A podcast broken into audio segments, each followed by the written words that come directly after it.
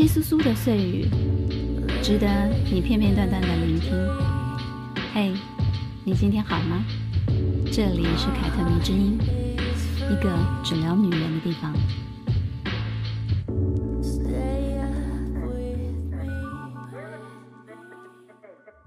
嘿，大家好，我是凯特王，欢迎收听凯特迷之音。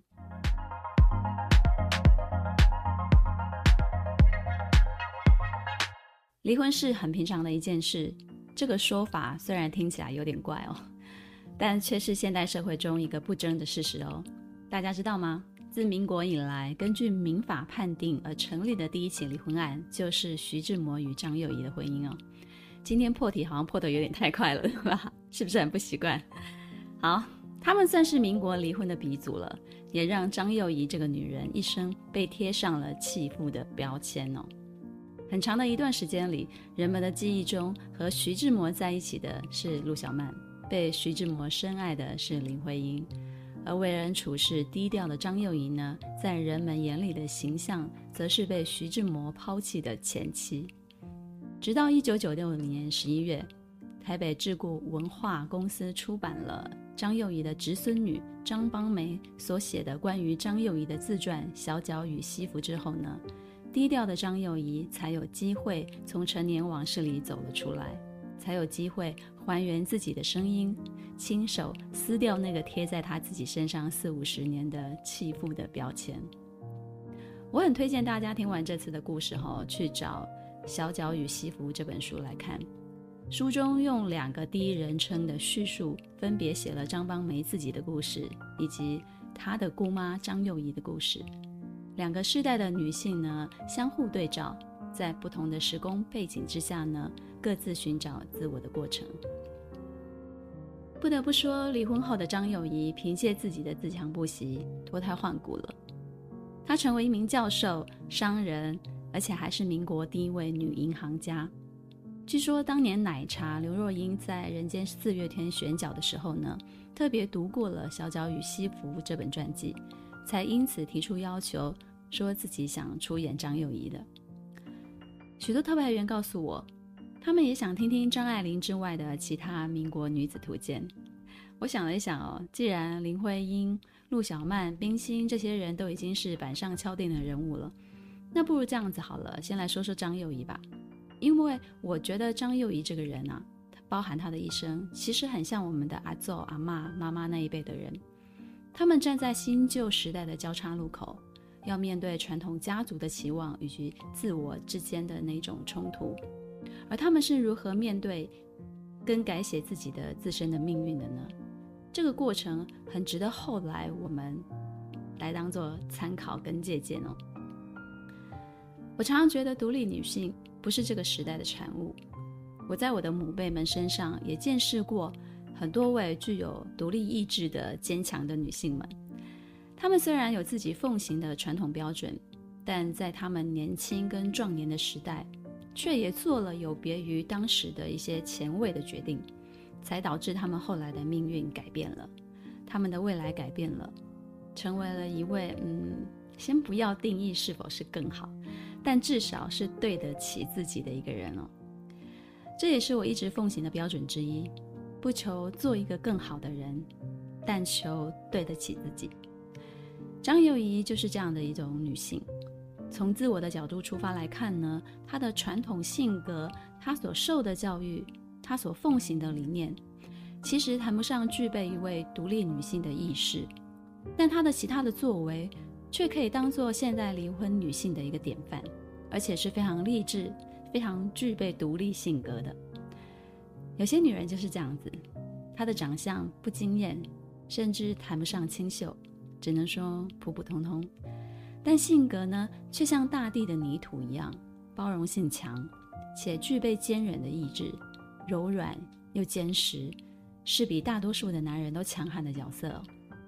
最可贵的是，他们不哀怨，不敏感。虽然少了很多女人的风韵，但却是无论在何种条件下都能够扎实生活的一种人。通常呢，这种女人。会撑起一个家，哪怕他们再传统，你都无法忽略他们其实有很强大的独立能力。而我通常也把这样的女人视作独立女性。她们来自我们的阿祖、阿嬷、妈妈们。虽然你或者是我不会跟她们一模一样，但是从她们身上，我们还是可以学到很多身为女人该要明白的东西。好的，我们现在就来开始说说张幼仪吧。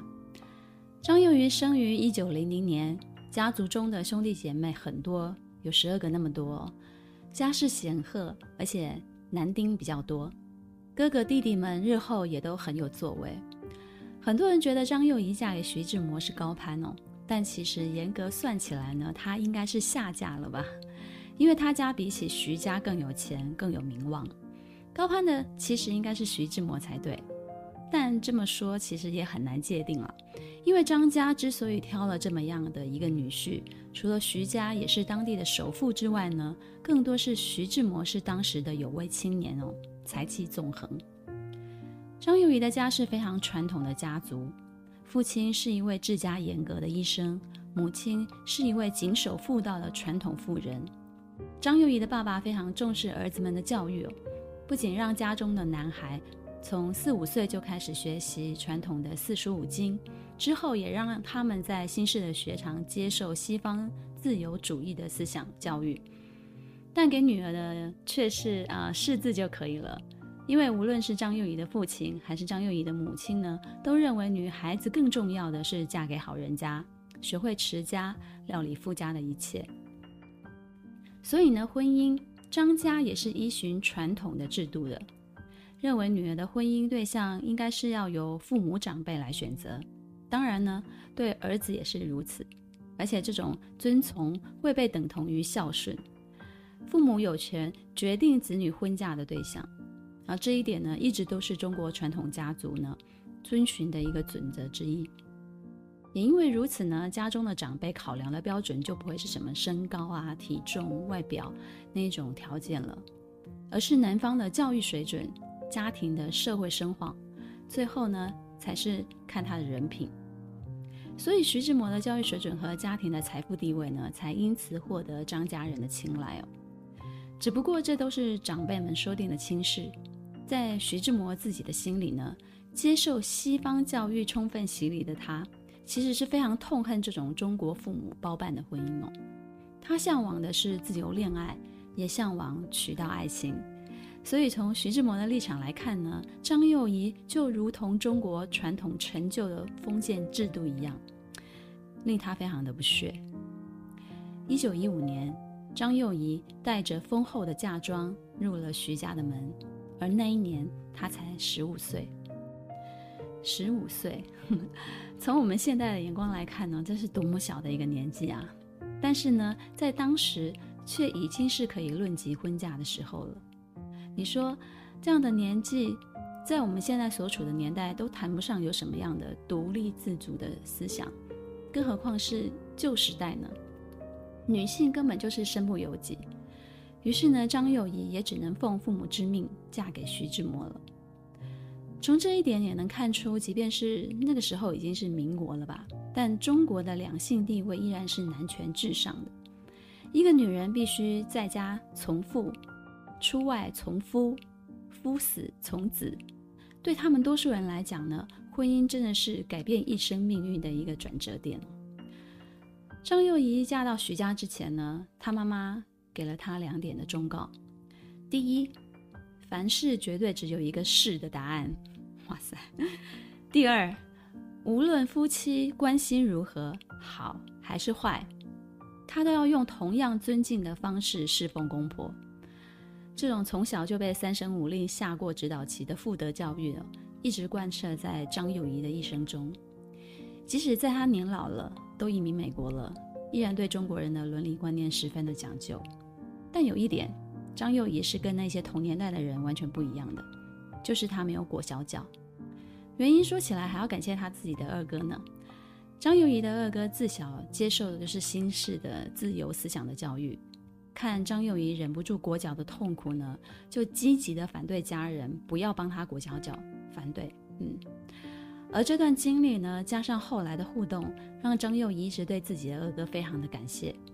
他曾经说：“我认为我享受教育的欲望是来自我晓得自己生在变动的时代这个事实，而且我非常崇拜自己的二哥跟四哥，又是家中第一个没有缠脚的女孩。但是，即使身上没有受到封建制度的摧残，可是深植在脑中对于遵守传统妇德的影响还是巨大的。所以有人说呢，张幼仪虽然没有裹小脚。”但很难说他的思想没有被缠过足。严格说来呢，张幼仪是大家闺秀，是很多人当时很想娶到的一名贤妻。但偏偏这样的贤妻呢，在徐志摩的眼中就是乡下土包子，贤良淑德、逆来顺受变成了难以忍受的缺点，而不是优点哦。所以呢，他就极尽能事地冷落张幼仪。之所以接受这个安排呢，也只是因为听从父母之命。你说他这么真的那么讨厌张幼仪吗？那倒不如说，其实他就是把张幼仪看作是旧时代的产物吧。他想跟他切割，但是他又不行，所以呢，就把气都出在他的身上。命运呢，像徐志摩这样的一些文坛才子，当时其实特别的多。很多人都同时有父母指定的婚配对象，但同时外面又有自己自由恋爱的对象。民国才子 为什么那么多渣男呢？有些时候呢，就还得怪那个时代，因为他们接受了西方的自由教育，但父母那辈的人还停留在过去，因为他们就是在那种新旧时代的交替点，自然就会产生很大的矛盾跟冲突啊。所以那个时候必然会牺牲很多像张幼仪这样的女人。她们没有办法决定自己的命运，只能依靠嫁过去的时候呢，期待丈夫能够对她好一点。可惜的是，张幼仪的老公徐志摩对她一点都不好。爱情就是这样吧，没什么道理可言。在你这里是砒霜，在他那里可能就是蜜糖了。嗯，徐志摩怎么爱林徽因，大家都知道，写过很多奇形的诗给她。他怎么爱陆小曼，大家也知道。为了供应他奢靡的生活呢，甚至供应他抽鸦片，徐志摩不仅北京、上海两处奔波兼客赚钱，甚至为了赚更多的钱，还做起了房地产中介的业务。但是他对自己的原配张幼仪，则是从头到尾完全的冷暴力。他们之间连朋友都不是，更别说有什么爱情了。结婚第三年呢，张幼仪十八岁，生下了第一个儿子阿欢。与其说徐志摩履行了对张幼仪的夫妻义务，那不如说他其实履行的是父母给他的义务，就是我们常听见的“不孝有三，无后为大”。嗯，有了交代之后呢，徐志摩就像脚底抹了油一样，谁也拦不住的就出国去留学了，就这样抛下了父母、妻子、儿子，一个人去到了国外。去了外国两年之后呢，徐志摩才在张幼仪二哥的央求之下。心不甘情不愿地答应接张幼仪过来团圆。张幼仪回忆当时徐志摩来接她的情形，她这么说：“我斜倚着尾甲板，不耐烦地等着上岸，然后看到徐志摩站在东张西望的人群里。就在这个时候，我的心凉了一大截。他穿着一件瘦长的黑色毛大衣，脖子上围了条白丝巾。”虽然我从没看见过他穿西装的样子，可是我晓得那是他。他的态度我一眼就看出来了，不会搞错的，因为他是那堆接船的人当中唯一露出不想到那的表情的人。但说也奇怪哦，像徐志摩这样一个对自己的原配妻子不屑一顾的文人呢，两个人同处一室之后呢，他还是可以让张幼仪怀孕的。哪怕与此同时，他还苦苦追求的林徽因呢？所以呢，后来但凡有人问我，男人是否可以把性爱分开，我都回答是是是可以的，他们绝对可以的。但是呢，得知张幼仪怀孕了之后呢，徐志摩却非常的生气，命令他把孩子拿掉。但张幼仪因为怕危害生命，所以没有照做。不久之后呢，徐志摩就以小脚与西服不配的这种比喻呢，对张幼仪提出了离婚的要求。我想听到这里，应该有很多女生快要坐不住了吧？心里肯定有上万头的草泥马飞奔而过，对吧？张幼仪没有答应离婚哦，于是徐志摩呢就抛下她一走了之了，离开当时在巴黎的住处。眼看着产期渐渐的逼近，无依无靠的他只好写信给在柏林的二哥，请求二哥来接他，并将徐志摩提出离婚的事情呢一并在信中告知。就这样，张幼仪被自己的二哥接走了，又辗转送去了在巴黎求学的留学生夫妇刘文岛的家中，暂时安置起来。那段寄人篱下的日子，他一边待产，一边渐渐地想通了很多很多的事情。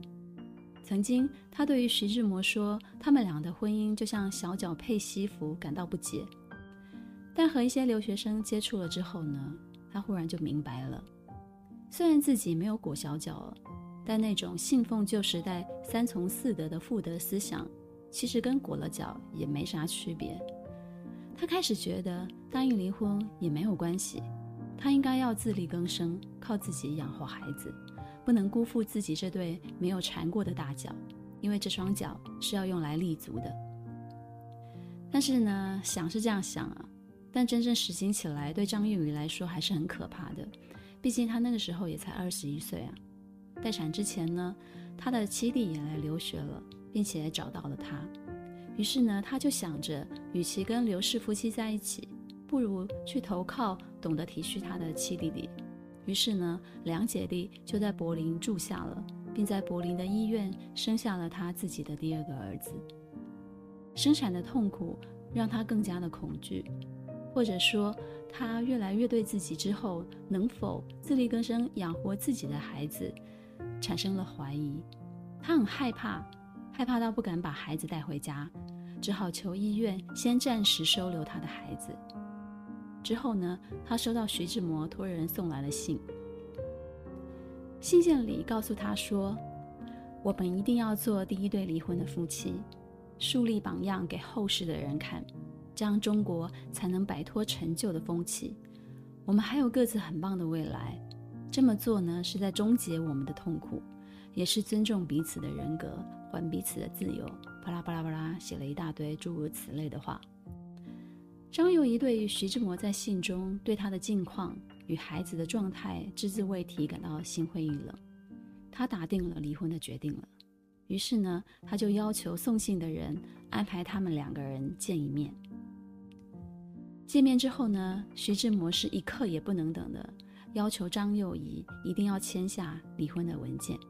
身边还有自己的朋友当做见证人，他甚至不给张幼仪通知张幼仪自己父母的机会哦，要他当场就签离婚协议书。于是呢，他就顺从的签下了。拿到离婚协议书的徐志摩才开心的说：“走，我想看看孩子。”这时候倒是想起孩子了。徐志摩很开心的就去医院看自己的孩子了，完全没有问过张幼仪之后怎么抚养孩子。他们母子在德国该怎么过之类的事情，就连离婚协议上的五千元的赡养费用，张幼仪后来连一毛钱也未曾拿到过。以上就是民国第一件离婚案的始末。徐志摩认为自己为后世树立的典范，是对中国旧有的封建思想做出了抵抗。但身为女人呢，谁能不同情张幼仪呢？她从头到尾都没有错啊。但那个时代却跟她开了一个天大的玩笑。她的第二个儿子后来不到三岁就在德国因病去世了，她才回到中国，回到徐家，跟自己的大儿子团圆。这段婚姻不是没有打击过张幼仪的自尊哦。她把自己比喻成秋天的扇子，她说：“我是秋天的扇子，只用来驱赶吸血的蚊子。当蚊子咬伤月亮的时候。”主人将扇子撕碎了。我一直觉得，所有人生中发生的困难，其实都在考验问题到你这里，你怎么去解决？有人寻了短见，有人选择投靠别人，有人自我放弃了，有人则选择替自己寻找出口，寻找方法。张幼仪把自己的人生分为两个阶段，一个是去德国之前。一个是去德国之后，他说：“去德国之前呢，我凡事都怕；去德国之后呢，我一无所惧。”在德国独立生活的日子，他学习成为了一名幼教老师，也学会了德语。最重要的是他观念上的转变。他说：“也许正是在德国那段日子，让他有了独立自主的一面，不然他会无法面对别人对他离婚的那些指责。他也会责备自己，认为自己该为离婚负最大的责任。”我时常在想，爱情、婚姻对一个女人来说。为什么重要啊？想来想去，想到一个很可笑，呵呵，但也许真的是最好的答案的一个理由吧。因为真正能让一个女人彻头彻尾改变的，也许只能是一个男人，或者说是一个渣男。如果张幼仪没有遇到徐志摩，她或许永远是那个坚持封建习俗的女子，嫁给一位门当户对的男人。做一位贤妻良母，但她偏偏就遇到了徐志摩，所以说是徐志摩改变了她的一生，自然也就说得过去了。与徐志摩的相遇呢，或许是张幼仪的不幸吧，却也是张幼仪的幸运吧。这种事真的谁也说不清楚了。而且，如果一个女人不那么重视爱情与婚姻的话，那么这个男人也是绝对无法伤害她的。伤害到，进而想改变自己，让自己变得坚强。那按照这个逻辑呢，我们现在女人是不是该要好好思考一下自我、爱情、婚姻、工作在自己人生的排序呢？以前的女人之所以把婚姻放在重要的位置，是因为她们需要仰赖婚姻生活，有丈夫、孩子才有地位。但张幼仪的故事告诉我们。婚姻是靠不住的，全世界最靠得住的其实是自己。她后来回到中国，在东吴大学教授德语，并担任了上海女子商业储蓄银行的副总裁，云裳服装公司的总经理。对，他还开了一个服装公司哦，嗯。然后呢，独立抚养长子成人，并且依然跟徐志摩的父母维持良好的关系。两个老人收她为干女儿。希望不要断掉这一层好不容易建立起来的关系。我之前说过，张幼仪这样的女人给我一种大地泥土的感觉。他们一开始给人的印象非常的不起眼，但路遥知马力，日久见人心。真正面对问题的时候呢，他们却是最靠得住的，因为他们有强大的包容力跟共情的能力，而且有智慧。智慧在这里不是说这个人得多聪明多聪明，而是他们懂得如何耐着性子去善后跟处理问题。如果有一个男人懂得欣赏这样的女人，那么他们会非常非常的幸福。但往往故事都是男人后来才发现这种女人的可贵，但一切都来不及了。徐志摩后来在一场空难中去世了，去世的时候才三十四岁，非常年轻。陆小曼根本张罗不来他的后事，全部都是由张张幼仪帮他操办的。而他自己对徐志摩的父母恪尽孝心，并在徐志摩死后呢，在他在台湾出版诗集的事情呢，有很多很多很多的帮助。很多人问我，凯特，你觉得一个人最重要的是什么？问这个问题的女生呢，其实是想知道看一个男人该看什么，什么才是最重要的。但其实这个问题是没有性别的。我觉得一个人无论男女，最重要的都是本质。而看见本质最重要的一个时机点哦，不是这个人得意的时候，而是这个人最失意的时候，或者是遇到挫折的时候。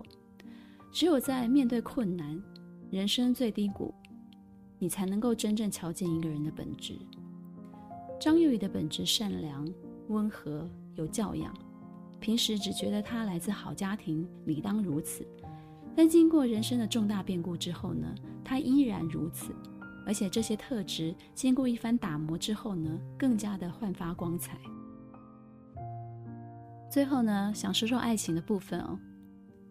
徐志摩看见张幼仪的蜕变后，也很讶异。曾经说过一些夸奖他的话，但我一直认为他们两个人之间是没有所谓的爱情的。徐志摩很简单，他跟所有的直男一样是个颜控，只喜欢美女，最好这个美女还有才华。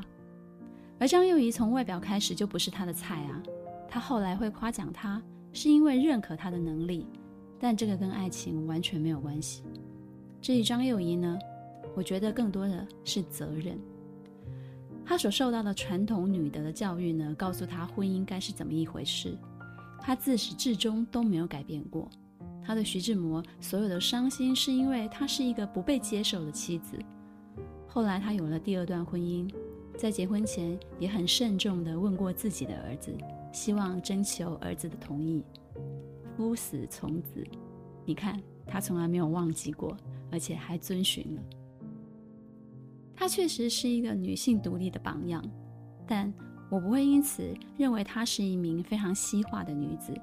她的内在依然保有中国最传统的文化特点，有他的一套智慧，所以我才说，看他就仿佛在看我的阿祖、阿嬷、妈妈那一辈的人。他们从他，他们尊崇的，嗯，他们尊崇的是他们认定的真理。如果他的真理教他以夫为尊。那么他就会从一而终。某种程度上来说呢，他尊崇的也是自己的内心，因为他自己内心是真的这么样的认为嘛。因此呢，这个道理告诉我，时代改变，但女人可能一直都没有改变，她们始终都在追随自己的意志，想对自己的意志从一而终。只是这个意志呢，从婚姻渐渐的变成个人。变成自我，变成我想做自己。最后，我想送给大家一首台语歌。十几岁的时候，第一次听见这首歌的时候呢，我就想送给我的母辈们，但一直都没有机会。有时我也觉得自己身上流着他们的血液，多少也有那首歌所唱的女人在面对命运的难处与洒脱。这首歌叫做《纯情青春梦》。伊个歌词是安尼唱的：送你到火车头，外头着做你走。亲像长山风吹，双人放手着来自由飞。